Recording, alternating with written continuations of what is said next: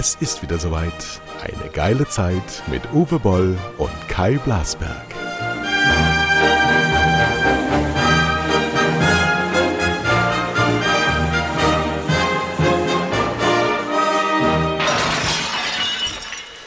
So, das ist eine ganz ungewöhnliche Sendung von Boll Blasberg, weil Blasberg ist da, Boll aber nicht. Der hat sich ja verbreitet in der letzten Sendung zu seinen Kalamitäten, deswegen muss ich dem nichts hinzufügen. Aber, ich will jetzt nicht sagen, dass wir einen besseren Gast haben, aber ähm, wir haben einen weiteren Gast und ich bin sehr, sehr froh. Das ist nämlich Daniel Rosemann. Hallo Daniel. Hallo Kai, grüß dich. Schön, dass ich hier sein darf. Ja, du, das, das, ja, das ist alles unaussprechlich, denn wenn ich jetzt ähm, Helmut Thoma, Georg Kofler und Fred Kogel zusammen äh, in meinem Podcast hätte, dann hätten vor 20 oder 30 Jahren die Leute einen Herzkasper gekriegt. Und heute mhm. ist Daniel Rosemann durchaus ein Name, der nicht jedem etwas sagt. Du bist aber nichts weniger als der Retter des Privat-TV, des linearen Ach, Privatfernsehens. Komm. Ach komm. Doch. Ach komm. Das ist so. Und warum ist das so? Möchtest du von mir wissen? Mhm. Naja, also ich würde gern gleich einmal von dir wissen, warum du glaubst, dass es zu retten äh, bedarf. Aber ähm, naja, naja, also gut. ich glaube, du, spiel, ich, ich glaub, du spielst darauf an, dass ich ähm, inzwischen sehr viel zu tun habe, was damit auch zu tun hat, dass man sehr viele Freiheiten hat und dass man privilegiert ist, sehr viel bewirken zu können. Und das versuche ich bei, bei Pro7 und Sat1.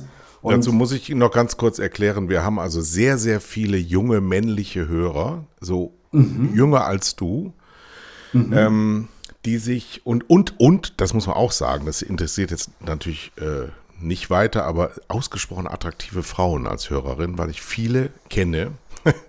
ähm, und äh, die arbeiten nicht alle beim Fernsehen, deswegen muss man mal erklären, du bist in Personalunion, Chef von Pro7 und Sat1 und von Pro7 Max und Sat1 Gold. Ist das richtig oder sind noch ein paar Sender dazugekommen, die ich vergessen habe? Nicht, also nicht, dass ich wüsste. Ich äh, würde gleich nochmal nachfragen. Äh, nee, das ist, das ist korrekt. Aber tatsächlich von Pro7 und Sat1 und nicht von Pro7 Sat1. Du kennst den Unterschied? Ja, den Unterschied ähm, kenne ich. Den erklärst du uns mal. Genau. Pro7 Sat1 ist ja unsere Mutterkonzernmarke, äh, die große Holding, der große Konzern. Ähm, nein, ich, ich darf, äh, das nennt sich Senderchef. Ich darf die ähm, die Sender, die linearen Sender, die inzwischen gar keine rein linearen Sender mehr sind, ähm, leiten. Und, und äh, das ProSieben seit 2016 und äh, seit 1 seit letztem Jahr im Mai. Genau.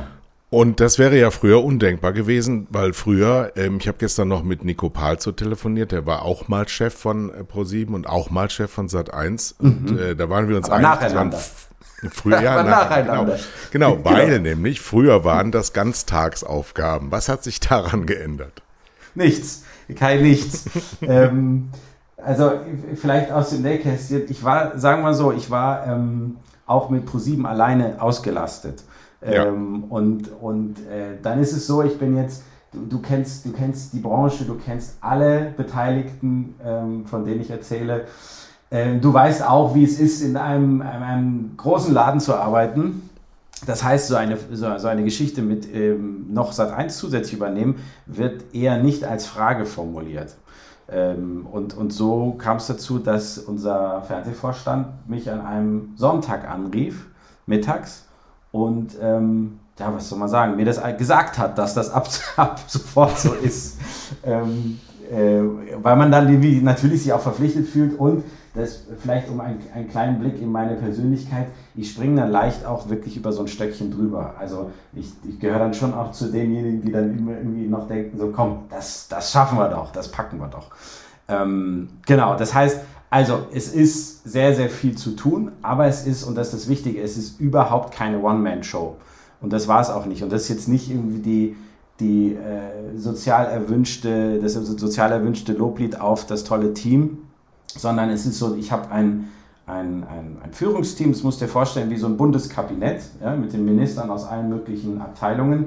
Aber das ist nicht so eine klassische Führungskräfte-Runde, sondern das ist im Prinzip eine Runde von sehr, sehr vielen Alpha-Tieren und, und im, im besten Sinne, im positiven Sinne querdenkenden Menschen, ähm, die immer noch Hunger haben, auch nach 30, 35 Jahren jeden Tag irgendwie für die Leute da draußen was Tolles zu machen. Ähm, und das war so ein bisschen wie bei, äh, bei, bei, bei Ocean's Eleven. Ich habe, das ist das ProSieben-Team gewesen und dann habe ich dem Wolfgang, also dem Fernsehvorstand, der mich da angerufen hat, gesagt, ich glaube, ich brauche dafür aber echt die, zumindest viele Leute aus dem Führungsteam von ProSieben. Vielleicht gibt es sogar ein gemeinsames Führungsteam für beide Sender. Und ähm, dann habe ich die nacheinander angerufen und teilweise so persönlich getroffen und habe ihm davon erzählt, von der Mission. Und das, wie, wie gesagt, wie bei Ocean's Eleven, der eine oder andere hat gezögert und auch gesagt, das ist Wahnsinn, Daniel, lass uns das nicht machen. Aber im Endeffekt sind alle mitgesprungen und haben, sind die Reise auf die Reise gegangen. Und nach wie vor, es ist nicht wenig zu tun, aber es funktioniert, weil es echt ein geniales Team ist und weil ähm, jeder weiß, äh, wir haben eine gute, ausgeglichene, eine ausgeglichene Struktur von, es muss nicht immer alles Demokratie sein, ja, also manchmal muss der Chef was entscheiden, aber es gibt überhaupt keinen, der irgendwie glaubt, keine Idee auf den Tisch legen zu können. Und ich habe, das ist wichtig, das weißt du auch, ich habe ein Korrektiv. Ich habe da Leute drin, die mir sagen, wenn ich schlecht bin oder wenn ich scheiße, Entschuldigung, gelaunt bin oder wenn ich zu schnell etwas äh, entscheide und, und so weiter. Und das ist echt wichtig, habe ich über die letzten Jahre gelernt. Ja, Korrektiv haben wir alle gehabt, nur ob man drauf hört, ist äh, die Kunst, ne? Nicht, nicht, das ist auch, das ist auch genügend, sehr wichtig. Genügend sehr, Leute sehr da sind, die einem, naja gut, die ziehen sich zurück. Ich habe natürlich mich erkundigt über dich in deinem näheren Umfeld und habe ähm, tatsächlich überhaupt nichts gehört. Ich hatte allerdings auch gesagt, bitte nur Positives sagen. Aber die Menschen, die Menschen schwärmen von dir. So, jetzt bin ich hm. selber einer, der sich ähm, aus der gleichen DNA fühlt. Ähm, mhm. Über mich haben mindestens die Hälfte immer sehr Nachteiliges gesagt. Heute nicht mehr, aber währenddessen schon. Also du bist schon ein Phänomen, der nur Positives abruft bei den Leuten. Ich darf zitieren, immer gut drauf, gelassen, menschlich, sauber und konkret, wenn er was zu kritisieren hat. Das ist also so ein Idealtypus mhm. von Chef. Klingt ähm, eklig irgendwie, wenn du so voll bist. Ja, auch weiß ich gar nicht. Ähm, ich ich, ich ja, wir, wir, sind eine andere Generation. Ich bin ja so eine Art großer Bruder. Ähm, wenn, wenn ich an damals denke, wir hatten ja die Fusion von Pro7 Sat 1 in, äh, als ich dort gearbeitet habe. Und ähm, da, da war damals noch der Herr Rohner, der Vorstandsvorsitzende, der mhm. heute bei einer Schweizer Bank arbeitet. Und der hat also diese Kapitallüge ausgesetzt, damals Sat 1 in Berlin, ähm, Hochzeit im Himmel unter mhm. Und äh, mhm. was kam, waren sich hassende Konstruktionen, was Jahre gedauert, wenn nicht sogar eine ganze Dekade, bis das aufgehoben war. Ähm, ist das heute ganz anders? Wart ihr damals, äh, jetzt als du es übernommen hast, so eng schon zusammen, dass das so reibungsfrei ging? Oder gibt es immer noch das Pro 7 und das Sat 1 gehen? Mm, ja, die Antwort ist ja. Also zum einen, äh, ganz, also natürlich ist das nicht ohne Reibung gewesen, weil ähm, und, und in Sachen Sat 1 müsste man äh, vor allen Dingen für die Menschen, die uns zuhören, die nicht aus der Branche sind, eigentlich an den Tag nochmal zurückreiten, an dem in einer Kantine, soweit ich weiß, gesagt wurde, dass es eine Spitzenidee ist für die Berliner Belegschaft nach München jetzt zu ziehen. Mhm. Ähm, und äh, dass Sat 1 aus Unterföhring doch das bessere Sat 1 sei. Und ich glaube, also aus, aus, es ist jetzt ja ein Dreivierteljahr, ähm, dem ich seit 1 sehr intensiv kenne und ansonsten war ich natürlich immer näher dran, aber eben dann doch nicht drin, wie ich festgestellt habe. Ähm, Sat 1 hat deswegen äh, schon ein eigenes Gen immer gehabt und, und das, was glaube ich gerade die Aufgabe ist, dieses eigene Gen, ähm, was in Unterföhring vielleicht manchmal ein bisschen unter dieser strahlenden roten Sieben gelitten hat die letzten Jahre, Mhm. Ähm, weil bei We Love to Entertain You, Pro7, Stefan Raab, Heidi Klum, Joko und Klaas, äh, viele unserer Tochterfirmen der Holding heißen Seven irgendwas. Das, ist, das, das gibt eine Dominanz der roten Sieben und das hat sich ein bisschen, würde ich heute sagen, auf die Marke von Sat1 niedergeschlagen. Und ehrlicherweise ist es die Aufgabe, dieses Gen, was immer noch da ist und, und was auch wirklich eine große Historie hat, ein bisschen wieder noch zu wecken. Also ich, mir ist sogar wichtig, dass es ein Pro7-Gen und ein Sat1-Gen auch in den Teams gibt. Ich ähm, habe äh, nur dieses Führungsteam, was, was sozusagen für, auf beide Sender guckt. Alles andere ist getrennt. Und ähm, da könnte man natürlich hingehen und sagen, Mensch, das, das machen wir alles zentralisiert und alle machen alles. Da halte ich überhaupt gar nichts von, weil ähm, man braucht, also ich muss einfach wissen, für welche Marke und für welche Marken ich arbeite. Insofern, Gene muss es geben, ja, und die Reibung ist auch da. Die, die Reibung war vorher da, ähm, indem ich mit, den Sat, mit dem Sat1-Team gerungen habe um Formate, ähm, um, um Spielfilme, die, die war da. Und ehrlicherweise, die ist jetzt nicht weg, die findet halt jetzt innerhalb des Führungsteams oder in meinem Kopf statt. Ähm, und, und ich habe aber trotzdem den Eindruck, dass diese Reibung leichter macht, die Sender voneinander zu trennen. Und das ist ja auch mit meine Aufgabe, dass man, dass man sagt, wir haben nicht zwei große Sender, die sich so weit annähern, dass irgendwann alles ein Brei ist. Ja. Ähm, also das, das gibt es weiterhin, das soll es auch geben, diese Unterschiedlichkeit. Das war ja gut eine Dekade unter Ebeling komplett mhm. anders. Da wurde ja genau das, was du gerade gesagt hast, in Abrede gestellt. Das war einer der Gründe, warum ich auch so weit in den Süden von München geflüchtet bin, wie es nur ging, mhm. weil eben gesagt wurde, das ist doch egal, welche Sendung geguckt wird. Ähm, dann kommt immer so ein Begriff, den ich immer besonders äh, allergisch bin, nämlich Synergien. Also, mhm. dass äh, so Cross-Promotion und alles zusammen in einen Topf geworfen wird, umgerührt und zu sagen, es ist was zu essen. Ja? Mhm. Und äh, die Menschen dann aber gar nicht mehr draußen ähm, erklärt bekommen, wer was wofür macht. Also die klassische Markenposition verlassen mhm. wurde. Und das wurde ja sehr, sehr, sehr lange gemacht. Und jetzt seid ihr ja auch unter der Führung eines Finanzers. Das darf man auch nicht mhm. vergessen. Ähm, mhm. Wie hast du das geschafft, diese uralt denke, nicht nur was die Programme, diese Retrowelle, die wir gerade erleben, sondern diese uralt denke der 90er Jahre wieder zu beleben und wirklich auch mit Leben zu füllen, dass man wirklich spürt, das sind Unterschiede, die hier transportiert werden. Mhm. Weil ich, also der, der Thomas ist ein sehr, sehr, sehr schlauer Mensch, zu dem ich in ganz vielen Situationen aufgeblickt habe. Aber an der Stelle tatsächlich, ähm, wie du es gesagt hast, bin ich komplett anderer Meinung. Ich glaube, dass schau, wir, wir stellen ja nichts her. Bei uns kommt keine Maschine hinten raus, kein Auto, kein, kein Teller, kein Klavier, kein Stuhl. Ähm, wir haben Köpfe, also sozusagen äh, vor und hinter der Kamera schlaue Köpfe und äh, Ideen. Mehr haben wir nicht. Das heißt, für uns ist sozusagen die Symbiose aus Kopf und, und Idee, also die Marke, das Format oder die, der Sender, das ist schon ehrlicherweise das höchste Gut, was wir besitzen. Und damit kann ich natürlich nicht so ja, nicht, nicht, nicht so leichtfertig umgehen. Und was hinzukommt, ist einfach der Zeitgeist. Die Leute vertrauen ne, ganz viel und, und entscheiden ganz viel mit Vertrauen. Und, und ist Qualität gut, dann steckt dahinter Vertrauen. Ähm, und ich finde das gerade in, in, in Deutschland ist das einfach sehr, sehr viel wert, wenn du dieses Vertrauen erlangen kannst. Die Leute vor dem Fernseher oder ähm, äh, vor dem Laptop merken das, wenn dir selber die Marke egal ist und du sozusagen, da werde ich nämlich allergisch, den Content produzierst und raushaust. Ähm, weil der Content ist ja erstmal nichts, solange er nicht irgendwie mit irgendwas gefüllt ist. Und das ist oftmals Markenkraft. Ähm, äh, das ist, es gibt ganz viele Beispiele dafür, die, die weißt du, Topmodel zum Beispiel, wir, wir machen gerade wieder eine erfolgreiche Staffel Topmodel und das ist natürlich nicht nur jede einzelne Sekunde, die wir dieses Jahr produziert haben, sondern das ist die Markenkraft von 17 Jahren. Mhm. Und da haben, äh, da haben Töchter, die äh, jetzt vor 17 Jahren zur Welt gekommen sind, sitzen jetzt davor mit ihren Müttern, die als junge Frau angefangen haben, Topmodel zu gucken. So, ähm, deswegen halte ich dieses Thema Marke und auch wirklich die Haltung hinter einer Marke sehr hoch. Und die Haltung muss nicht sein, äh, also Haltung ist für mich nicht verbunden mit einer politischen Haltung oder mit einer, mit einer bestimmten Wokeness, ähm, sondern Haltung ist, ich, ich, ich, ich sende etwas auf, auf das sich die Menschen verlassen können. Und das geht nur unter einer nicht austauschbaren Marke.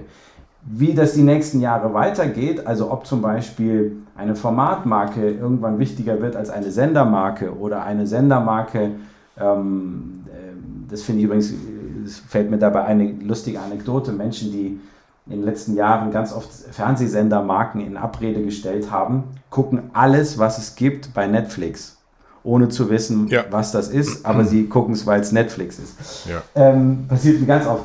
Aber wie gesagt, wie sich das entwickelt, das wird man sehen. Aber Marke ähm, ist wichtig. Und ich glaube, dass, dass dafür muss man kein Inhaltler sein, Stichwort Finanzchef äh, und so weiter. Ich glaube, das sieht man in, in allen oder in vielen Industrien, dass Markenkraft sehr, sehr viel wert ist. Und deswegen habe ich Gott sei Dank da in dem Tun, was wir da ausführen dürfen, wirklich auch Rückendeckung auch von den Finanzkollegen.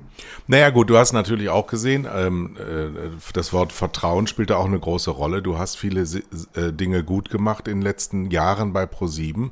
Da wächst natürlich auch bei Finanzern Vertrauen, dass man sagt, bevor wir jetzt irgendeine andere Nase da reinsetzen, nehmen wir doch den, der kann das doch. Warum denn nicht auch für Sat 1? Weil er, du bist ja von deiner Vita her, ähm, sagen wir mal, nicht akademisch verzogen, sondern du bist äh, ein Junge aus dem Fernsehen. Du bist, du hast dich sofort mhm. mit, mit unter 20 da reingeworfen.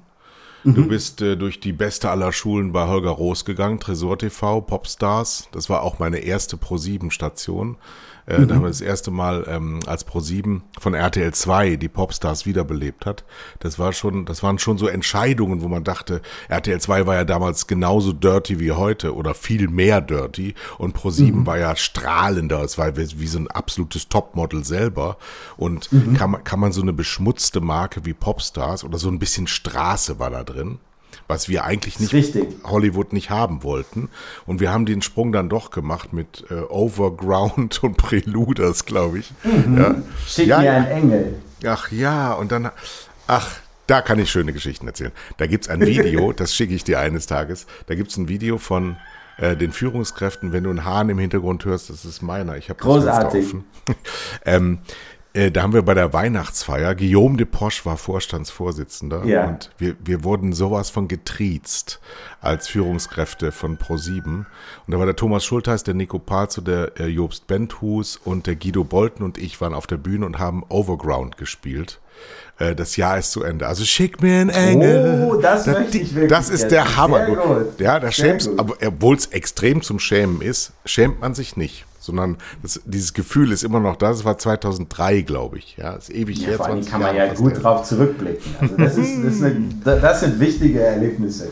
Wichtige Erlebnisse. Ja, und damals war das eben, äh, ist, ist, ist so diese, diese, diese Grund-DNA gelegt worden, aber damals sind eben die Leute auch eingerückt, um äh, diese, um dieses Topmodel zu vergewaltigen, um in diesem Bild zu bleiben. Mhm. Ähm, denn dann wurde die Finanzkraft eben äh, gesehen und das sollte ausgesaugt worden. Und das ist ja fast 20 Jahre jetzt so gewesen. Und du hast 2016 ähm, als dieser, dieser, dieser, ja, Benzin im Blut, würde man in der Formel 1 sagen, als dieser TV-Mann bei Holger Rost groß geworden. Bei Do It Yourself haben wir, glaube ich, sogar, ohne es zu wissen, zusammengearbeitet. Mhm. Ähm, 400 Folgen habe ich. Ja, 400 Folgen Do It Yourself mit Sonja Kraus, also so Daily-Geschichten, wo aber ja. wirklich Pro7 auf dem absoluten Höhepunkt war. Ja. Äh, ich glaube, mit 12 Prozent Marktanteil ähm, hat ja. sich eine Menge verändert und dann irgendwann ist ja schon mal der Abgesang aufs lineare TV auch laut und hörbar geworden. Na klar, ähm, und der ist natürlich auch nicht weg, aber ich finde tatsächlich, äh, er ist differenzierter geworden. Ähm, wobei das natürlich grundsätzlich, also äh, auch da, wie gesagt, ich bin jetzt hier nicht, will nicht die Statistikstunde aufmachen, aber du weißt, im Schnitt wird in Deutschland von allen Menschen über vier Stunden am Tag im Durchschnitt Fernsehen geguckt. Tendenz wachsend, ne? da sind alle Sender drin und da sind natürlich auch alle Menschen jeden Alters drin und es ist auch nicht überraschend, dass das natürlich, je älter die Menschen werden, mehr wird, aber vier Stunden im Schnitt ist trotzdem immer noch sehr, sehr viel. Und natürlich, also ich gehöre natürlich nicht zu den, ähm, auf, alleine aufgrund meines eigenen Lebens, meines eigenen Verhaltens und biologischen Alters gehöre ich natürlich nicht zu den Menschen, die sozusagen Netflix und Amazon und Co. kleinreden, ähm, um sich selbst zu erhalten, aber ähm, ich, ich finde auch nicht, man, man, muss, man muss sich, also man muss sich selbst neu erfinden, aber man muss sich ja nicht vorher selber töten. Man kann ja erstmal gucken, was man aus lebendigem Leibe irgendwie aus sich machen kann. Ähm, insofern, äh, diese, diese, diese Hochphase und die, die Reichweiten sind nicht mehr da von vor zehn Jahren, ganz klar. Aber die Menschen gucken heute noch viel selektiver. Also es ist, es ist nicht mehr so Kiste an und mal gucken, was kommt mir einfach auch halb egal, sondern da hat vielleicht auch das Streaming äh, irgendwie die, die, das Verhalten verändert. Fernsehen wird viel selektiver geguckt und nicht einfach den ganzen Tag gedudelt gelassen. Insofern, das, was wir machen, braucht einfach 100% Qualität und es muss einfach sehr gut sein. Greifen wir trotzdem daneben? Ja klar. Aber wir wissen einfach, wir, ich habe manchmal das Gefühl, es gab so eine Phase im, äh, fürs Fernsehen, da konnte man auch so mit 85, 90 Prozent Qualität durchkommen, weil die Leute hatten eh nur als Alternative Brettspiel oder Buch. Ja. Und jetzt ist halt, jetzt ist halt das Angebot deutlich größer, es musste besser sein. Ähm, aber ich, ich finde es, am, am Ende finde ich es ganz schlau und ganz gut, dass es grundsätzlich, bin ich, weiß Gott nicht alleine bei uns im Unternehmen äh, und auch die, die Holding, die, also die, die Menschen, die äh, meine Chefs und Chefinnen sozusagen, glauben sehr an die Kraft von, von Emotionen und von Marke und von Haltung und das, das kommt mir total gelegen. Weil wie du sagst, ich äh, bin kein Unternehmensberater, ich habe äh, nicht Statistik studiert, ich kann Bewegtbild und ähm, äh, war nicht einen Tag auf einer Universität, weil man mich nicht ließ. Äh, sonst wäre ich heute Arzt. Aber äh, so ist es gekommen und deswegen ist das, glaube ich, wichtig, dass das so zu einer Währung geworden ist, dass man sagt, okay, wenn man Leute erreicht und die Leute sind begeistert, dann kommt der Euro hinterher. Das ist so funktioniert das. Und so hast du bei Pro7 und versuchst das jetzt auch bei Sat1 ähm, Fernsehgeschichte geschrieben, indem du zum Beispiel Formate einfach gesprengt hast und stundenlang gesendet hast oder hast senden lassen. Mhm. Ähm, ähm, damit Fernsehrevolution oder die Kunstform Fernsehen eigentlich neu erfunden oder, oder entdeckt, welche Kraft eigentlich dahinter steht, mhm. dass wenn man schon mal irgendwo ist in einem Studio, dann kann man ja auch durchsenden, wenn der Inhalt entsprechend ist. Ähm, mhm. Das macht natürlich Fernsehmachern und auch den Leuten vor der Kamera unglaublich viel Spaß. Ist das mhm. Format Fernsehen ähm, zu überschätzt? Ja, nicht pauschal, nicht pauschal. Ich glaube, ich glaube, wo wir alle miteinander irgendwann angekommen sind, ich kann dir gar nicht sagen, welches Jahr das war, aber ich, das dürfte irgendwann zwischen 2015 und 2020 gewesen sein, dass die Leute äh, sozusagen sehr laut uns zu verstehen gegeben habt, könnt ihr euch einen Ticken mehr Gedanken machen, könnt ihr ein bisschen weniger Rituale feiern, könnt ihr ein bisschen weniger das machen, was ihr schon immer gemacht habt. So habe ich das irgendwie empfunden, ähm, dass, dass man natürlich ist, also das ist das Lustige, es gibt ja nach wie vor Genres wie Quizshows, ähm, die, die ultra erfolgreich sind. Das heißt, die, die Leute wollten, glaube ich, nicht, dass man alles auf den Kopf stellt, aber ich glaube, wir, wir, wir, es war wichtig, dass wir an einigen Stellen irgendwie ein paar Grenzen durch, durchsprengen und dass wir eine deutliche Portion authentischer sind in dem, was wir tun. Und dass wir, ne, also dass wir ähm, also es wurde ja irgendwie, das, das war eine Zeit lang huiuiui, wenn wir bei Schlag den Raab gezeigt haben, wie Leute was aufbauen oder sich umziehen. Da war eine Zeit lang so, huiuiui, das ist aber ein toter und leerer Moment oder das sieht aber nicht gut aus und so weiter. Und dieses Aalglatte, dieses Perfektionistische, dieses, ähm, bei uns gibt es keine Fehler und alle, die da agieren, sind quasi Maschinen, das hat uns in unserem, in unserem Fleiß, perfekt zu sein, glaube ich, über ein paar Jahre die Natürlichkeit so genommen, dass die Menschen gesagt haben, ach irgendwie, weiß ich nicht, immer das Gleiche und immer die gleichen Leute, es ist auch immer, immer gleich gemacht, die gleichen Schnitteffekte und so weiter. Das können ja, das können ja ZuschauerInnen sehr gut sagen, ohne genau zu sagen, was sie meinen, aber sie fühlen das sehr, sehr klar. Und ich glaube, da hat uns auf dem Weg, erstens, sich Dinge zu trauen, also ne, der Mut ist extrem wichtig, ähm, weil am Ende kann nicht viel passieren, wenn du eine ja. gesunde Einstellung zum Verlieren hast dann, dann ist Mut was ganz Kleines. Also aber auch das geht nur, wenn du, wenn du ähm, eine Chemie stiftest, die äh, mit Angstfreiheit einhergeht. Und ja. äh, das ist echt wirklich, ich will jetzt keinen bashen, aber unter Ebling halt total kaputt gemacht worden. Ne? Naja, das, also die, diese, diese Angstfreiheit, die, die, die lähmt natürlich, also die, oder Angst lähmt alles. Und, und wir haben weil du es eben angesprochen hast, es gibt, es gibt sicherlich Leute, die auch Negatives über mich sagen würden, aber ich, äh, zum Beispiel alle unsere Producer wissen, wenn eine Sendung gut produziert ist, wenn das Produkt wirklich ist, so dass, dass man drauf guckt und stolz ist, dann kann das floppen und dann ist es total egal. Da muss man immer noch gucken, warum ist es gefloppt und kann ich daraus schlauer werden. Aber das ist kein Grund, äh, dass irgendwo irgendwer laut werden muss oder sich streiten muss wenn, wenn, wenn eine Sendung peinlich ist und dann floppt, dann werde ich auch sauer. Weil, also dann, das kann mich total wurm und dann, dann schreie ich immer noch niemanden an, aber dann weiß auch jeder, ähm, dass, dass das nicht geht. Äh, und daraufhin, und so habe ich mich mit den Redaktionen da gut drauf einigen können, weil das, das ist bei jedem Producer, glaube ich, sehr, sehr klar im Kopf. Wenn das Produkt gut ist, kann es trotzdem floppen. Äh, ist dann nicht egal, aber ist es nicht schlimm. Wenn das Produkt peinlich ist und es floppt, dann wird es ungemütlich. Du bist ja Kölner oder Münsteraner ja. Kölner. Wie lange warst du in Münster? Äh, zwei Jahre. Ja, also bist du durch Köln geprägt, bist ja. aber ähm, erfolgreich geworden in München. Ähm, hätte, das, hätte das was mit dir gemacht? Im Job? Ja, ja, ja. Was sonst? Privat, find, privat bin ich sehr erfolgreich in Köln gewesen. Nein. ähm, Entschuldige, was Soweit ich das mitgekriegt habe, hast du deine Frau aber bei Tresor kennengelernt. Sehr richtig, sehr richtig. Ja, bei das ist doch nicht, in, war das? Ja, eben. Echt? Ja.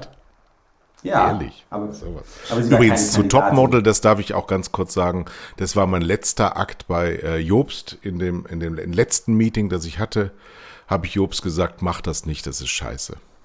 Ja, und wie recht hast du gehabt? Nein, aber darf ich was, das weißt du vielleicht auch noch. Ähm, die erste Staffel Topmodel, ne, das war ganz weit weg von großem Erfolg. Mhm. Das war, ja, also es war tatsächlich so, dass das nicht jetzt irgendwie vom ersten Tag an äh, da ne. Ja, gut, aber das, also wo, wo gibt es denn Formate, die von der ersten Sekunde an erfolgreich sind? Also TV Total in, ist auch so eins.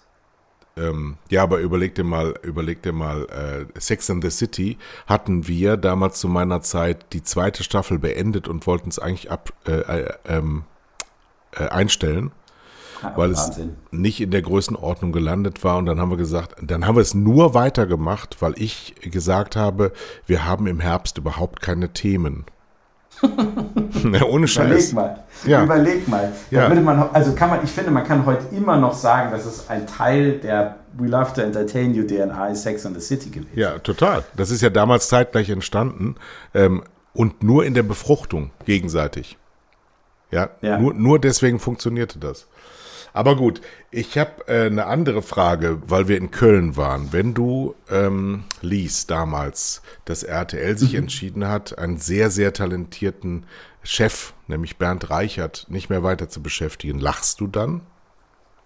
Nee.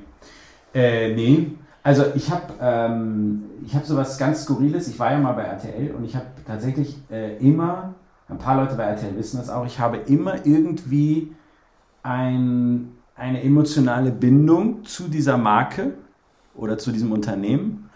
Ähm, und ich, ich bin bekannt und befreundet mit natürlich mit einigen, äh, also quasi private Kölner Kontakte, die bei RTL arbeiten. Das, das vermischt sich ja in, in, unserer Branche gern mal. Ähm, nee, und ich fand, also ich persönlich, äh, hier spricht nicht Pro7, sondern Daniel, ähm, habe das nicht verstanden und fand das sehr, sehr schade für RTL, ähm, dass Bernd da nicht mehr bleibt bleiben kann, bleiben will. Ähm, und das, äh, das, deswegen, nee, gelacht nicht. Ich, ähm, ich natürlich hat man immer ein Auge auf den, auf den, auf den Wettbewerber oder auf, auf die Konkurrenz. Ähm, aber man hat selber ja auch genug zu tun. Und deswegen muss man sich manchmal auch so ein bisschen disziplinieren. Ich, ich finde es äh, spannend, aber von außen gesehen kann ich auch noch nicht sagen, dass ich es ganz durchblickt habe, was die Kollegen vorhaben mit ihrer Marke. Und deswegen habe ich es genauso wenig verstanden, dass Bernd nicht mehr da ist. Du hast ja sehr gut äh, gestartet bei Sat 1. Ich habe gelesen, in der letzten Woche war die erfolgreichste Sendewoche seit 16 Jahren. Man muss nur so lange Matrixen suchen, bis man auch in eine reinpasst. Aber das ist ja trotzdem die Wahrheit. Zumindest habe ich, ich ja. habe es jetzt nicht überprüft. Ich glaube das, was bei LinkedIn steht. Ähm, aber es scheint sich ja was zu bewegen. Ähm, ich habe gesehen, Birgit Schrowange kommt zurück. Ich habe gesehen, ja. den Jörg Pilawa habt ihr zurückgeholt. Also ja. nicht äh, Birgit Schrowange war ja noch nie bei Sat 1, Jörg Pilar genau. sehr wohl. Ich habe gesehen, mein Freund und der Zonk, Jörg Dräger, waren wieder da. Also ja. es, es tut sich eine Menge in äh, Richtung Vergangenheit, zurück in die Zukunft quasi. Mm, zurück in, also zurück in starke Werte, in, zurück in, ja. in, in alte Stärke, würde ich da fast so sagen. Also mh, mm, was ich, also ich habe Mitte Mai angefangen und dann natürlich fängt man an, irgendwie ganz viele Dinge zu lesen. Vorher dachte ich, ich kannte Sat 1 und dann habe ich irgendwie gemerkt, ach so, ich habe es immer nur von außen mit angeguckt und dann habe ich ganz viele Leute kennenlernen müssen, habe mich mit ganz vielen Zahlen beschäftigt, also nicht nur finanzielle Zahlen, sondern vor allem Zuschauerzahlen, wo sind sie hin, wer kommt, wer guckt, bei welchen Formaten. Und dann hatte ich das Gefühl, für das, was wir hier vorhaben, nämlich äh, also das Ziel, eine Vision, die Marke, dafür brauchst du auch Leute, die das on-air ähm, transportieren. Jetzt muss man sehen, also es gibt ja, es gibt ganz viele tolle äh, Botschafter für Sat 1, weiß ich nicht, Marlene Lufen und Daniel Boschmann und, und der Kollege Killing und so weiter. Ähm, und dann fällt einem irgendwann auf, Moment, das sind ja alles nur die, das sind ja die Frühstücksfernsehkollegen, die, die dafür stehen. Wie sollen die denn alleine morgens den ganzen Sender tragen nach außen als Botschafter? Und ähm, dann gibt es Julia Leischig, äh, die aber zu wenig für meinen Geschmack on air ist. Also, Kannst du heißt, ja ändern. Würde sie, genau, glaube ich, nichts gegen haben. Nee, hat sie auch nicht und wir sind auch dabei. Aber mir wurde halt klar, für das, was du willst, reichen nicht Trailer, sondern musst Menschen gucken immer noch am liebsten Menschen zu.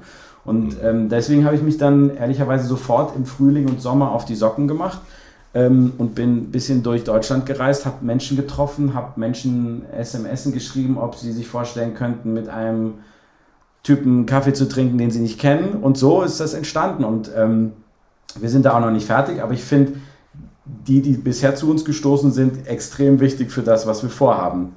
Birgit ist für mich der Inbegriff der, der, der, der des, eines Vorbilds für Frauen ab 40. Ähm, Birgit ist ganz toll in, ihrer, in, ihr, in ihrem Blick aufs Leben, auf Erfahrung, auf Familie, auf Job, auf Finanzen und so weiter. Und äh, Jörg ist, ähm, ist ein großes Gesicht, eine große Verstärkung für unsere Primetime, den man nicht erklären muss. Die Menschen schalten ein und wissen, zack, da ist er, den mag ich. So, und deswegen ähm, Doc Caro und so weiter. Und gehe aufs Ganze, ehrlicherweise. Ähm, ich glaube, da erzähle ich kein Geheimnis. Wir haben Promi Big Brother gemacht und äh, Jörg Dräger war in Promi Big Brother. Und dann haben wir in der Auftaktshow so ein Spielchen gemacht mit ihm. Ähm, und dann haben wir im Ü-Wagen, haben wir rumgewitzelt und haben gesagt, Mensch, ja, aufs Ganze müsste man mal wieder machen. Und dann war das, ist es wie immer so ein Dauerfeuer, war das über zwei Wochen so, Mensch, vielleicht machen wir mal aufs Ganze wieder und je nachdem, wie weit der Jörg kommt und so weiter. Und dann ähm, habe ich irgendwann gesagt, komm, lass mal, lass mal ein paar wenige Folgen machen. Warum denn nicht? Ähm, weil es ja schon irgendwie sehr kult war. Ne? Vor allen Dingen auch von, nicht nur Jörg, also Jörg ist und also war und ist noch Kult, finde ich. Ähm, und dann auch dieses rote Viech und dieser Sound und das ist alles ja irgendwie sehr eigen. Ähm, und äh, genau, und dann haben, haben mich schon auch ein paar Leute angeguckt und dachten, okay, jetzt ist dann doch zu viel geworden mit ihm, mit Pro7 und Sat1. Geh aufs Ganze haben wir wirklich nicht daran geglaubt, ähm, dass es so erfolgreich wird, muss ich verraten. Ich habe das gemacht, Ende der 90er Jahre war ich Producer von Glücksrad und gehe aufs Ganze bei Kabel 1 und äh, das war tatsächlich die schönste Zeit, nicht wegen Glücksrad, sondern wegen Gehe aufs Ganze. Das war wirklich Fernsehen, Industriefernsehen der aller, allerbesten Art, weil wirklich äh, ja. äh, hunderte von Menschen dahin kamen mit Bussen, die einfach nur Jörg Dräger kennenlernen wollten, sich von ihm verarschen lassen wollten, der eine riesige Macht hatte, eine unglaubliche geistige Kraft und äh, wenn er schlechte Laune hatte, dann wusstest du, diesen Fiat, der davor vorne in Tor 3 steht, den verlierst du heute. Keiner. einfach, genau, umgekehrt genauso, ja. Und wir haben vier, vier Sendungen pro Tag produziert, in Staffel hunderte von Sendungen. Es war herrlich. Es war wunderbar. Und ich bin also, nur wegen Jörg Dräger eingestellt worden, weil niemand aus dem Sender ihn unter Kontrolle gekriegt hat. Ja, da bin okay. ich nur für den eingestellt worden. Das war ist ja, gut, ist es gut. Das mit den vier Sendungen interessiert mich nochmal. Da würde ich gerne nochmal mit der UFA drüber sprechen. Pro, pro Tag vier Shows. Sehr gut. Da, damals äh, kannst du dann vielleicht Astrid Quentel, die war nämlich damals äh, Producerin auf ja. der Produzentenseite. Und es war wirklich eine der schönsten Zeiten meines Berufslebens. Noch ein anderes Thema aus meinem Berufsleben. Ich war ja lange beim Sportfernsehen. Ähm, ja. Und wir hatten damals Anfang der 90er Jahre die American Sports mit Schwerpunkt NBA. Mhm. Ähm, und nebenher lief auch sowas wie NFL. Die habt ihr ja jetzt mit meinem unter anderem Freund Jan Stecker zu einem Riesenflyer gebracht. Wie ging das denn? Also da, da will ich äh, mich irgendwie null mitschmücken, weil das ist ein Phänomen. Ähm, also ich, ich kann da, was ich dazu mit an den Tisch bringe, ist sozusagen die Bereitschaft und auch hier ist nur das Einzige, was ich an den Tisch mitbringe, ist sozusagen den, wenn du so willst, den Mut oder, oder die Wahnsinnigkeit zu sagen, komm, lass uns das in der Primetime bei Pro7 machen. Das wird schon. Ähm, und weil das ist so ein Henne-Ei-Ding, ne? Also eine Sportart bleibt natürlich in Deutschland klein, solange du sie versteckst. Äh, und wenn du sie auf die große Bühne stellst, dann kann sie groß werden. Das kann dir auch natürlich total um die Ohren fliegen.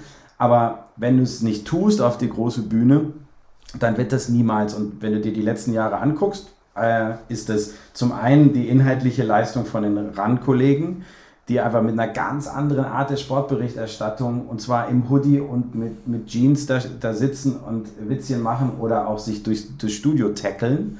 Ähm, das ist das eine, die gleichermaßen, und äh, das ist auch eine Kunst, gerade bei der Sportart, gleichermaßen Fans abholen, aber eben auch den Einstieg für, für neue äh, sozusagen Zuschauer äh, einfach machen. Weil erstmal kapiert ja niemand, wie das funktioniert. Insofern, das hinzukriegen, ist inhaltlich, das ist das eine. Und das andere ist, eben immer öfter über die letzten Jahre immer mehr auf eine große Bühne zu schubsen und zu sagen, wir versuchen das, wir, wir, wir schieben da Marketing rein, wir machen das, versuchen das breit zu machen und genau auf diesen Weg kannst du bei den Reichweiten ab, äh, ablesen. Also immer wenn wir einen Schritt weiter gegangen sind und gesagt haben, komm, wir machen noch einen Spieltag bei Pro7 und nicht bei Pro7 Max, dann sind wir noch wieder, dann war das die Treppenstufe bei den Reichweiten, die wir erfolgreicher geworden sind. Also ich glaube, das ist so das Zusammenspiel. Ähm, die NFL ist auch, kann ich verraten, sehr, sehr, sehr glücklich mit dem, was wir da machen. Ähm, und das ist eine einzigartige Geschichte, aber wie gesagt, es ist vor allen Dingen wirklich die, die RAN-Jungs, äh, kann ich sagen, weil es ist äh, in der Tat ein sehr männlich geprägtes Team. Die RAN-Jungs, ähm, die machen da einfach einen, einzigartigen Job. Und ihr habt Fußball wieder zurückgeholt. Einer der Kardinalfehler der, wann, wann war das, Mitte der Zehner oder Zehner, äh, die Champions League freiwillig abzugeben oder vielleicht auch nicht ganz so freiwillig, aber ihr habt ja, Fußball wiedergeholt. Ran Sat ja. 1 Fußball war ja eine der prägendsten Marken überhaupt, der Programmmarken für Sat 1. Es ist wieder ein bisschen da mit Matthias Optenhöfel. Ja, ähm, ich, ich glaube, das ist ja kein Geheimnis. Sportrechte und gerade Fußballrechte sind einfach, also es sind fast, fast nicht möglich zu refinanzieren. Hm, und ja, das sowieso. Manche, und manche von denen sogar, finde ich, gar nicht seriös zu bezahlen. Und deswegen gibt man sowas wie Champions League auch ehrlich gesagt nicht freiwillig ab. Ähm, es gibt rechte Pakete, also wir haben ja ein verhältnismäßig kleines Paket, ähm, was aber sehr, trotzdem sehr, sehr, sehr viel Geld gekostet hat. Insofern, ich glaube, bei Sportrechten, ähm, diese, dieses kleine Bundesliga-Paket, was wir da machen, ist für Sat1 ideal, weil es öffnet am, regelmäßig alle paar Monate ein, ein riesiges Reichweitenfenster. Die Menschen gucken dann Bundesliga in Sat1. Sie würden es auch auf einem anderen Sender gucken, aber an diesem Abend profitiert halt Sat1 extrem davon. Wir haben so eine Reichweite, wie wir sie allein für Trailer manchmal an mehreren Abenden erst zusammenkriegen. Insofern ist es einfach ein, ein schlauer, smarter Move, sich sozusagen aus der, ne, also heraus zu, aus der Deckung zu kommen, zu sagen, hier kommt mal bei Sat1 vorbei. Aber es ist schon, äh, die, die großen Pakete kann man sich nicht leisten, ehrlich gesagt. Kann sich, kann sich auch keine ARD oder ZDF mehr leisten, so richtig. Hast du denn eine Erklärung dafür, warum sich die Ligen leisten können, in der Öffentlichkeit nicht mehr stattzufinden? Weil früher hieß es von Sponsorenseite immer, wir müssen sichtbar sein. Aber heute mit den wenigen Zuschauern, die PayTV ähm, haben, ist ja die Sichtbarkeit nicht mehr gegeben. Also ich glaube, dass das auch rumort. Ich glaube, dass, äh, oder ich weiß, dass es rumort. Ich, ähm, ich weiß, dass es zum Beispiel ähm, bei der Formel 1 so ist, dass natürlich das vielen Werbekunden besser gefallen hat, dass man sehr, sehr oft bei RTL zu sehen war und äh, das ist natürlich hinter der Pay-Schranke nicht mehr so äh, gegeben. Ich glaube, am, am Ende ist natürlich der Reiz von dem jeweiligen sportlichen Wettbewerb und dabei als Kunde dabei zu sein, dann doch so reizvoll, dass man das, glaube ich, noch so eine Zeit lang mitmacht. Aber ähm, ich glaube nicht, dass das auf ewig geht, dass Ligen sich das leisten können, zugunsten eines noch höheren Preises die Öffentlichkeit ein Stück weit auszuschließen. Ich glaube, das ist einfach nur eine Frage der Zeit, äh, bis das schief geht. Erinnere dich mal ein paar Jahre äh, Emotional Memory, machen wir jetzt ein kleines Spiel. Ja. Erinnere dich mal bitte an ein äh, Ereignis in deinem Leben, als du zum ersten Mal Bewegtbild über The Masked Singer gesehen hast. ja. Es war im Koloneum. Ähm, im, im, obersten Stockwerk bei Endemol. Ähm, und wir saßen, wir hatten verschiedene Programme äh, schon diskutiert und, und ich war, hatte schon so ein bisschen Blick auf die Uhr und dann ins Taxi und dann zum Flughafen zurück nach München. Und dann haben die Kollegen mir das gezeigt. Ähm, erst, erst etwas aus Korea, aus Südkorea. Und da muss ich schon sagen, das war echt eher befremdlich. Und ähm, also The King of Mars Singer heißt es ja da. Mhm. Und das übrigens, äh, Fun Fact, ist eine, ist eine Weekly, also eine nicht endende Weekly. Mhm. 52 Wochen im Jahr läuft es dort. Äh, und wenn, da scheiden auch Prominente aus und werden sozusagen enttarnt. Und dann schieben die einfach in der nächsten Woche einen neuen Prominenten wieder rein. Und da gibt es aber auch Prominente, die dafür Wochen immer weiter singen, jede Woche immer weiter singen. Es ist herrlich. Ähm, naja, und dann haben sie, und was schon den Unterschied gemacht, also sie haben dann etwas gezeigt von den amerikanischen Endemol-Kollegen, die das für NBC übersetzt haben. Mhm. Und da muss man sagen, äh, äh, also mit, mit allem Respekt vor dem Koreaner, der sich das Grundding ausgedacht hat, die größte Leistung haben die Amis gemacht mit der Übersetzung von Südkorea auf, auf Amerika, weil da waren auf einmal ganz andere Kostüme, das war, das war nicht so weird und auf einmal war das formatiert und dann dachte man, okay, das ist zwar immer noch irgendwie weird, das Ganze, weil man sich auch, ne, ne, man sieht ja sowas und denkt sich so, okay, äh, welche Promis würden das machen, wer sitzt da im Panel? Und man, man, rattert so los und irgendwie an dem Punkt, welche Promis würden das machen, welche Promis würden das machen, da, da blieb man so hängen, weil man dachte, okay, welche deutsche Prominente steckt sich in so ein Küken rein oder in so ein, in eine Blume oder so. Ähm, und dann haben wir das aber komischerweise, also wir haben es angeguckt und dann, ähm, ich, also ich neige in, in, Pitches nicht dazu, irgendwie die üblichen Sprüche zu machen, jetzt lass mal gucken und, und die nächsten Wochen, wir sprechen mal und wir können echt mal essen gehen und so, sondern schon relativ klar zu sagen, ob ich das gut oder nicht gut finde, weil das habe ich beim Produzenten immer gehasst, ähm, wenn Sender so, so ein gutes Gefühl gegeben hat, haben. Ne? Und man wusste aber eigentlich gar nicht, ob denen das jetzt gefallen hat. Weil manchmal ist ein herzliches Nein ja viel besser. Und dann war es in diesem Fall so, dass, dass man schon irgendwie, doch, ich war irritiert und deswegen habe ich da tatsächlich was Schwammiges gesagt, was so leicht positiv war. Und dann bin ich zum Flugzeug, saß im Flugzeug nach München und dann gingen mir diese Viecher aber nicht aus dem Kopf. Also diese, ähm, und, und ich vergesse immer seinen Namen, der, äh, der asiatische Schauspieler aus äh, Hangover, ich weiß nicht mehr, auf jeden Fall, der sitzt da, der saß da in der Jury, in, im Ratepanel. Und der war jetzt total ausgeflippt in diesem, in diesem Ausschnitt, den ich gesehen hatte. Und dann diese Viecher dabei. Und das war alles so, das ist schon im Kopf hängen geblieben. Und dann, ähm, ja, dann ist so gereift innerhalb von ein paar Tagen, dass das Ding ist irgendwie, irgendwie super, weil das raussticht, weil das. Und, und übersetzt du das dann äh, in Matthias Optenhöfel und Didi Hallervorden? Oder macht das äh, dann die äh, Produktionsfirma? Ach, da, ich, ich habe da, also den Matthias, den Matthias haben wir mit, an, also den haben wir an den Start gebracht. Ähm, bei den Prominenten, das, das macht das Endemol-Team. Auch die, also wir haben uns da ja auch rangearbeitet. Ne? Wir haben monatelang, wie gesagt, diese Frage, mit welcher Prominente hat Lust in einen Küken zu stecken. Ja. Ähm, da fängt man erstmal total vorsichtig an und natürlich sitzt man trotzdem am Tisch und sagt, hey, was wäre mit dem oder mit der und das waren alles große Namen.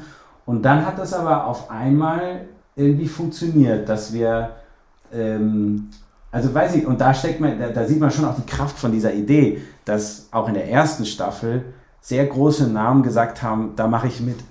Das ist sogar ganz wichtig, glaube ich, ne? Äh, ne? Und, und, und das war dann irgendwie der Durchbruch. Und dann ist es natürlich so, wenn die erste Staffel einmal rum ist, dann, dann hast du was zum Vorzeigen und dann kann man auch andere Prominente kriegen. So, über Joko und Glas müssen wir, glaube ich, nicht reden. Das sind Selbstgänger, oder? Und ihr habt da hoffentlich auch langfristig an euch gebunden. Oh, jetzt muss es nochmal wiederholen, jetzt habe ich gerade nichts verstanden. Joko und Klaas. Ja, Joko und Klaas. Da müssen wir nicht drüber sprechen. Können wir immer. Die sind langfristig an äh, Pro7 gebunden, die bleiben Pro7 und werden immer Pro7 machen. Also ich werde immer dafür alles tun, dass es so bleibt. Ähm, ich kann aktuell sagen, dass das noch äh, ein bisschen länger so bleibt. Aber natürlich sind die frei wie ein Vogel, die beiden Herren. Aber ich weiß, dass dies, also das ist kein Marketing-Sprech. Wir schätzen uns gegenseitig sehr, sehr, sehr. Also nicht wir jetzt nur persönlich, sondern auch die Teams und so weiter. Das ist wirklich ein, Match made in heaven zusammen. du bist ja ein klassischer Künstlermanager. Also die Menschen, die ja mit besonderer Art und Weise vor die Kamera treten, haben ein hohes ähm, Maß an Vertrauen zu dir und entsprechend auch Kontakt zu dir. Ja, ich bemühe mich um diesen Kontakt auch. Also ähm, ich finde das mindestens so wichtig, wie mit MitarbeiterInnen Kontakt zu haben, zu halten, äh, eben mit, mit den Menschen, die vor die Kamera für uns gehen und mit uns gehen, Kontakt zu halten. Ich, ich, ich sehe die nicht, ich sehe die nicht als die, die einen Vertrag haben und froh sein können, dass sie Geld bei uns verdienen, sondern ähm, ne? also das ist so aus der Logik, die ich eben genannt habe, so was haben wir, was haben wir haben Ideen und Köpfe, so das heißt, wenn ich die beiden Dinge nicht pflege, dann bin ich als, als, als Sender oder als Medienmarke ganz schnell am Ende. Deswegen ähm, verbringe ich sehr, sehr viel Zeit mit, mit den Menschen, die vor der Kamera stehen. Und es sind natürlich in den letzten Monaten äh, haben ein paar, also die das jetzt hören werden, sagen, ja, dann ruf doch mal zurück, äh, weil es einfach sehr, sehr viel war die letzten Monate. Aber das ist in der Prio bei mir immer sehr hoch. Also das ist ja, das ist ja tatsächlich auch etwas, was ähm, wahnsinnig angenehm ist. Und wenn ich, wenn ich überhaupt irgendwas vermisse, dann das, die Abendessen. auf Senderkosten. So. Ähm, nee, aber auch tatsächlich, äh, du hast es ja mit anderen Menschen zu tun. Das sind ja oftmals auch künstlerisch etwas ja. begabtere Menschen als Leute, die äh, hinter den Kulissen arbeiten. Jetzt nicht als Wertung, sondern einfach, das ist ein anderer Weg und eine andere äh, Sichtweise auf die Welt. Aber du hast als jemand, der als Primus inter pares am Ende entscheidet, ja auch viel mehr Macht, also deinem Gegenüber. Ähm, auf der einen Seite ist ein Joko Winterscheid, um jetzt mal den, den berühmtesten zu nehmen im Moment, ähm, äh, geschützt durch seine eigene Prominenz. Auf der anderen Seite weiß er aber auch, ähm, wenn der mich jetzt nicht leiden kann, dann habe ich auch ein Problem. Wie gehst du damit um? Ich, ich, äh, ich versuche dieses Machtgefühl äh, aktiv auszublenden, weil das, ähm, äh, und ob man mir das jetzt abnimmt oder nicht, ähm, ich mag das nicht. Ich fühle mich da unwohl in der Rolle. Mhm. Ähm, ich ich fühle mich unwohl in der Rolle, dass Menschen irgendwie nett zu mir sein müssen. So. Mhm. Ähm, und ich weiß, es gibt, es gibt auch Menschen, die nur mit mir reden, weil ich diesen Job habe. Also die, die, die, die wollen gar nicht mit mir Daniel reden, sondern die wollen mit dem Job reden sozusagen. Aber ich versuche in der, in der zwischenmenschlichen ähm, äh, Art oder Arbeit zusammen, das echt aktiv zu bekämpfen, das gar nicht, das in keinster Weise dieses also da, da, damit, niemand, da, damit niemand mich um was bitten muss und ich nichts von oben herab. Und mir ist lieber, wir müssen uns gegenseitig, wir schulden uns immer gegenseitig was. Das ist mir lieber. Das ist mir, und ehrlicherweise entspricht das ja auch der Realität mehr. Ähm, weil ich bin ja genauso abhängig. Ne? Wenn Joko jetzt keine Lust mehr auf mich hat, dann ist es ein großer Schaden, oder auf uns, dann ist es ein großer Schaden erstmal. Insofern, ähm, ja, ist halt am Ende ist es eine Beziehung wie, wie, wie private Beziehung. Das ist, immer, das ist immer schlecht, wenn der eine glaubt, er ist mehr wert als der andere. Du bist, ähm, glaube ich, nicht zum ersten Mal gefragt, Organist im Erzbistum Köln, Ausgebildeter. Was, was hat man sich darunter vorzustellen, gerade vor dem Hintergrund der Diskussion in der katholischen Kirche im Moment? Was ist, was ist das? Ich kann da nichts ja. drunter verstehen. Also es ist also so. Warum ähm, ist eigentlich immer die Frage, warum macht ein junger Mann das? Du bist 1980 geboren. Ähm, ja, ja. Warum wird man Organist? Äh, weil das Instrument sau sexy ist. Das können jetzt nur irgendwie Pianisten oder Musiker verstehen. Erklär, ähm, mal, erklär mal kurz, wie das funktioniert. Irgendwas mit Luft, ne?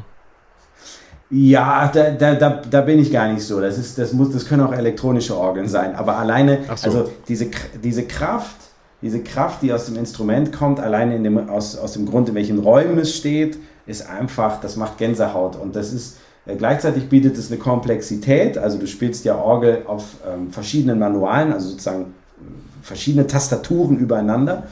Und dann spielst du ja noch mit den Füßen gleichzeitig. Mhm. Also das heißt, da ist schon auch, ähm, da, da ist schon auch eine Komplexität hinter und das fordert einen. Und dann hat es halt diese Kraft, diese, diese, diese Andersartigkeit. Ähm, und, du, und, und ich habe äh, beim Üben ganz oft, ich habe ich hab, ich hab Stunden, äh, natürlicherweise Stunden in einer leeren Kirche verbracht und geübt. Und ähm, allein das ist, das, das ist irgendwie alles was Besonderes. Äh, und deswegen geht aus diesem, oder es hat dieses Instrument so was Besonderes an sich. Niemand hat eine Orgel zu Hause ähm, und, oder, oder also eine, eine, eine große Orgel. Ähm, und deswegen geht so ein Zauber von diesem äh, Instrument aus. Und ich habe äh, ich hab sehr, sehr früh angefangen mit Klavier, ähm, wie, wie viele Kinder. Ich kann dir heute nicht mehr sagen, warum, aber ich habe in der Pubertät nicht aufgehört. Und das ist der entscheidende Punkt. Weil die meisten Aber ich kann ja nicht sagen, warum. Ne? Ich, war, ich war jetzt nicht, ich war alles andere als irgendwie der, äh, also ich weiß nicht. Äh, Hattest ich, du Akne? Das, mh, mm, nee. Nee. Das wäre eine Antwort, weil, weil wenn du bei einem Mädchen nicht unterkommst, dann spielst du halt weiter Orgel.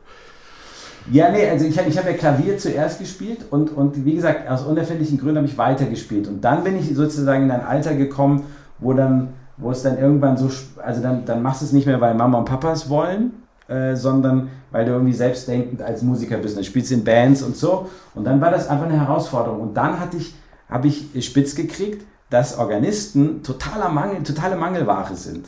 Ähm, und ich wollte natürlich das nicht hauptberuflich machen, aber es, es gibt die sogenannten Springer, in, in, also in beiden sozusagen Kirchen, katholisch wie äh, mhm. evangelisch. Und Springer spielen im Prinzip in jeder Kirche im Umkreis, im geografischen Umkreis von X. So. Ähm, sind nicht angestellt, aber damit du das darfst, hat die katholische Kirche zumindest eine Klassifizierung, also sozusagen, du machst einen Führerschein. Ähm, und, und dann darfst, du, dann darfst du das spielen. Es gibt auch ganz kleine Dörfer, da darfst du es ohne. Aber ähm, so, und, und dann kannst du auch damit Geld verdienen, ehrlicherweise. Und ich habe da ich weiß nicht, das, das wirkt jetzt vielleicht ein bisschen geschmacklos, aber ich habe, es gab Samstage, da habe ich äh, nachmittags zwei Beerdigungen und eine Hochzeit und abends noch eine Vorabendmesse und bin halt mit 250 Mark nach Hause gegangen. Also und du kannst dich heute so in eine Kirche setzen und dieses da, da, da, da, ba, ba, ba, da aus dem Stegreif. Ja. Nach Noten. Ich habe das, ja, ja, ja doch. Also ich habe es echt lange nicht mehr gemacht, weil das ist das einzige Problem. Ein Zugriff auf eine Orgel haben, hat man echt nicht leicht. Ja, aber du bist ähm, vierfacher Senderschiff, du kannst dir doch eine Orgel zu Hause einbauen. Äh, nee, ich habe ein Klavier. In diesem Raum, in dem ich hier gerade sitze, habe ich ein, hab ein E-Piano. Und das ist schon mal viel wert, wenn ich da ein bisschen hin und wieder dran sitze. Und das ist auch schon wenig geworden. Aber genau, deswegen, so, so ist es mit dem Organistensein. Ähm, und tatsächlich war das dann irgendwann praktisch. Für mich nicht praktisch für meine Eltern, weil es gab eine Phase, da habe ich diese Springerdienste gemacht, da war ich noch nicht volljährig. Das heißt, ich hatte keinen Führerschein und habe vor den Toren von Köln gewohnt und musste dann so ähm, ja, durch so Landkreise und 9 Uhr eine Messe und 10.45 Uhr eine Messe und meine Mutter musste mich immer fahren. Äh, und das weiß ich, da haben wir nie drüber gesprochen, ob, wie die das fand, eigentlich sonntags morgens so um 8 raus und den Sohn zum Orgelspielen fahren und dann zwei Gottesdienste hintereinander zu erleben. Ähm, genau, das ist so meine naja, Organisten. Da gibt es ja nur härtere Schicksalsschläge, als Anfang der 90er Jahre seinen wohlgeratenen Sohn wohlbehütet von einer Orgel ah, ja. zur anderen zu fahren. Du, mein, ich bin Lehrerkind. Ja, das heißt, das heißt, äh, da, da gab es auch immer Dinge, die noch sozusagen, die man so heutzutage als To-Do einklassifizieren würde. Aber dann hast du ja in deren Augen zunächst mal nichts ordentliches gelernt, oder? Ähm, ich, sie hat es nie gesagt, also meine Mutter hat es nie gesagt, aber sie ist Lehrerin und ich glaube, und ich wollte Arzt werden. Ich, wahrscheinlich gab es mal den Tag, an dem sie das gedacht hat, ja. Ich glaube jetzt, also inzwischen kann ich das, inzwischen ist es vorbei, weil inzwischen, ähm, wenn dann irgendwo im Kölner Stadtanzeiger oder so steht, hier äh, Joko Winterscheids neue Show und äh, Senderchef Daniel Rosemann sagt dazu, dann wird das auch mal hier und da ausgeschnitten und mir nochmal zugeschickt, äh, was ich super finde, weil, weil da echt ganz viel Stolz auch hinter ist. Aber klar, ich glaube, gerade am Anfang, als ich mich für, einen, für einen stundenbasierten Job bei RTL entschieden habe, statt Medizin zu studieren, das war sicherlich nicht so gut abzusehen, ob das gut endet. Ist aber gut geendet. Sehr gut. Und jetzt sind wir ja beim Fernsehen. Der Übergang zum Ende ist praktisch geschlagen. Wir haben TV total vergessen natürlich. Ja. Ähm, Finde ich fast schon am erwähnenswertesten. Wirklich eine derartige Ikone praktisch ähm, studiotechnisch unberührt zu lassen, und dann ganz anderen Menschen reinzusetzen und dann noch etwas gelingen zu lassen, nämlich dieses Format der 90er in die 20er Jahre zu ziehen. Ähm, mhm. Ganz großartig und, und gut gelungen und ähm, ja auch einen komplett anderen Sendeplatz. Ach so, ja. eine Frage wollte ich noch von dir. Äh, Late Night, das ja, ähm, muss jeder Senderchef irgendwann mal beantworten, diese Frage. Warum mhm. haben wir keinen Jimmy Fallon? Also ich glaube zuerst einmal, niemand weiß in Deutschland, was Jimmy Fallon macht. Weil das, was wir als Late Night so bei Social Media und in WhatsApp-Gruppen uns gegenseitig zuschicken, sind zwei Minuten, fünf Minuten Ausschnitte ja, aus Late Nights. So. Mhm. Ähm, also ich, ich glaube, dass äh, und, und der Kollege Häufer Umlauf ist eigentlich ein gutes Beispiel. Ähm, der ist, und, und auch für ihn ist es trotzdem immer weiter Arbeit an der eigenen Sendung, dass wir unterscheiden so oft in Ernsthaftigkeit und Spaß, in Seriosität und äh, kann man das noch machen oder wird man dann lächerlich? Also ich glaube, dieses schnelle, also in der, in der, in der Late Night ähm, musst du dieses super schnelle Umschaltspiel zwischen ich mache mich zum Clown und spreche gleichzeitig, mache ich ein Stand-up über die Politik. Diese Souveränität, ähm, das ist das eine, was Handwerk ist und das können tatsächlich sehr, sehr, sehr wenige, weil sie sich äh, entweder nur zum Clown machen wollen oder totale oder noch viel öfter ganz große Angst davor haben, sich zum Clown zu machen und dann sich lieber auf die ernsthafte Geschichte zu, äh, stürzen. Und das andere ist, ich glaube, dass erst mit der Zeit wird, wird Jimmy Fallon zum Star. Und, am, und, und sich das einzugestehen, dass man am Anfang ist, muss das Format der Star sein, das passt häufig nicht in die persönlichen Pläne von Künstlern, die eine Personality oder eine Late-Night-Show haben wollen. Weil ähm, ne, auch da ist Stefan Raab das größte Beispiel. Äh, der war nicht, am Anfang war TV Total der Star. Und irgendwann ist Stefan der Star geworden und das Format ist in den Hintergrund gerückt. Ähm, und, und Klaas hält es genauso. Klaas hält sich nicht für das Wichtigste an diesem Format, sondern Late Night Berlin ist, stand ganz am Anfang da als festes, feste Idee von Florida Team. Ich glaube, das sind die beiden Fehler. Ich glaube, das eine ist so, dass man sich nicht traut, beides zu bespielen, lustig und ernst. Und das zweite ist, ähm, sich in den Dienst einer Sendung zu stellen und das Wort Personality Show falsch zu verstehen. Ich glaube, das ist unsere große Hürde. Eine Frage, LOL mit Bully Herbig, wenn du die hättest, wäre das Sat 1 oder Pro 7? Das wäre Sat 1. Ja, gut. Und dann habe ich etwas gesehen, ähm, was ich dir ans Herz legen wollte. Also, das ist nichts Besonderes, aber ich habe tatsächlich in meinem ganzen Leben nie Pastewka gesehen und es war ein Bekannter von mir hier und hat seinen Amazon-Account hinterlassen. Ich hasse Amazon, mhm. aber ich habe heimlich geguckt und habe die Pastewka mhm. alten Folgen wieder gesehen. So viel mhm. Herziges, so viel, so viel Warmes, so viel Nähe, so viel, mhm. zwar, zwar selbstreferenziell ohne Ende, aber ähm, das, äh, sowas fehlt. Kommt Total. das nochmal? Kommt sowas nochmal? Kostet also, sowas zu viel Geld oder was ist heute? Sowas kostet, ja, sowas kostet sehr viel Geld, auch schon immer und auch immer noch. Aber das, das, das, das Hauptproblem ist, ähm, jemanden wie Bastian gibt es ganz selten. Und ich, äh, das hat man, wenn du es gesehen hast, letztens erst gesehen, bei Wer steht mir die Show, als Anke ja, äh, die ja. Show gemacht hat. Ja.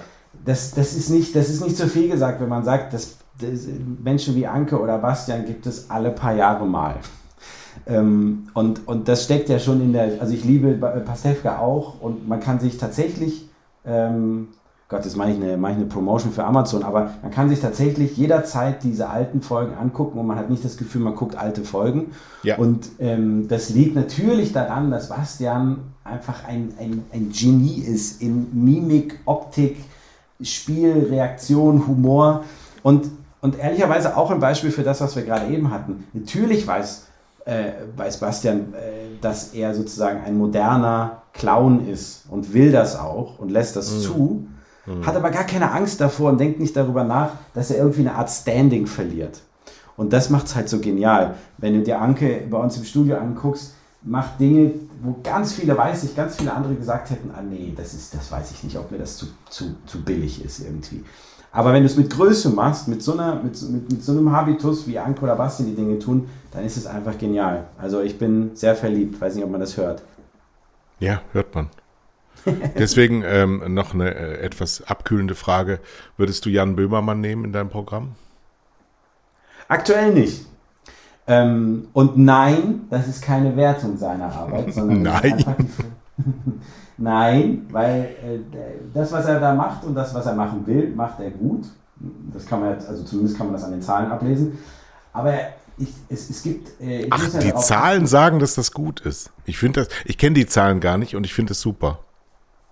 Die, also ich, das ist das, das ist das sozusagen das nüchternste, was man ablesen kann. Das sind die Zahlen. Ähm, ich, also erstens, ich entscheide ja nicht, ob mir Dinge persönlich gefallen und dann, dann will ich sie haben. Ähm, Echt nicht? Also nicht, nicht, nee.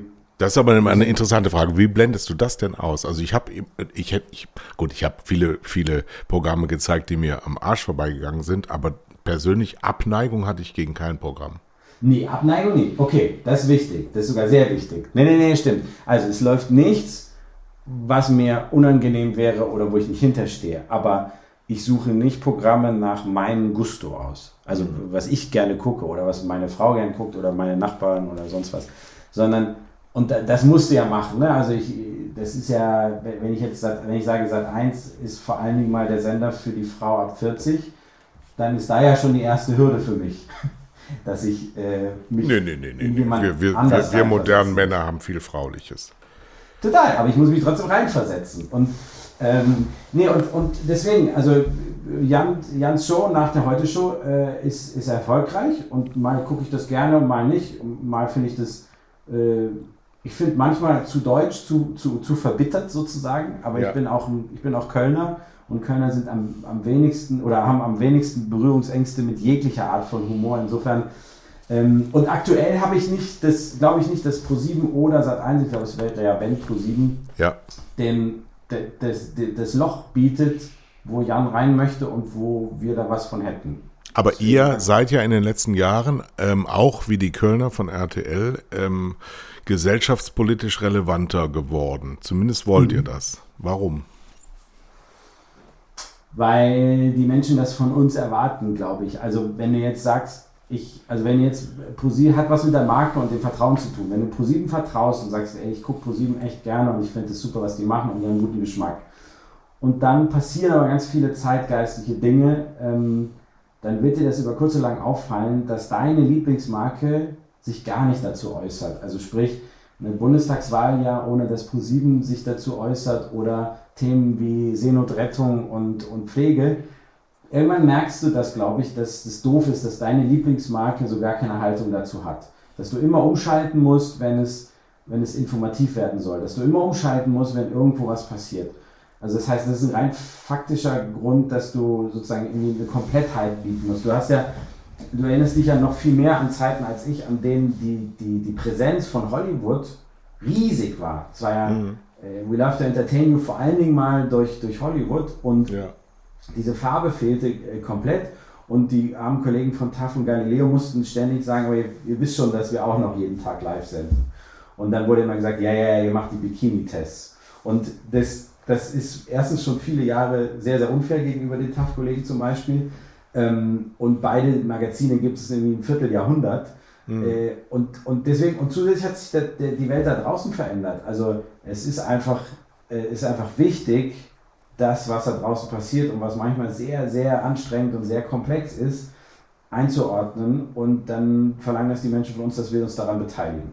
Das ist kein Selbstzweck, ne? Und das ist, das macht man auch nicht, um irgendwie gut dazustehen oder Interviews zu geben. Ähm, das, das muss man machen, auch manchmal, wenn die Quote nicht gut ist. Hermann Gerland hat gesagt, ähm, Co-Trainer von Bayern, ehemaliger mhm. und Kultfigur im Fußball, immer Glück ist Können. Und äh, ich wünsche dir, ich wünsche dir kein Glück, denn das wirst du haben. Ich bin äh, sehr, sehr froh, dass du bei mir warst und ich bin sehr froh, dass du das so gut kannst, denn das ist jetzt ähm, die Botschaft an deine Chefs. Die brauchen über Jahre keinen neuen zu suchen. Die haben den Besten an Bord. Riesenkompliment. Und große Freude, dass du hier warst. Vielen Dank. Du beehrst uns sehr, auch im Namen meines Kumpels Uwe Boll, der sicherlich äh, in ein paar Tagen auch wieder an Bord ist. Daniel, vielen Dank. Vielen, vielen Dank, lieber Kai. Das, das hat mir total Spaß gemacht. Ähm, das, das war sehr nah, obwohl wir nicht in einem Raum sitzen. Äh, und nee. das, das, das nächste Mal muss das dann aber so sein. Ich lade dich ein. Sehr gut. Vielen, vielen ja. Dank. Danke, Danke dir auch. Bis bald. Tschüss. Ciao. ciao, ciao. Oder wie Uwe sagen würde. Tschüss.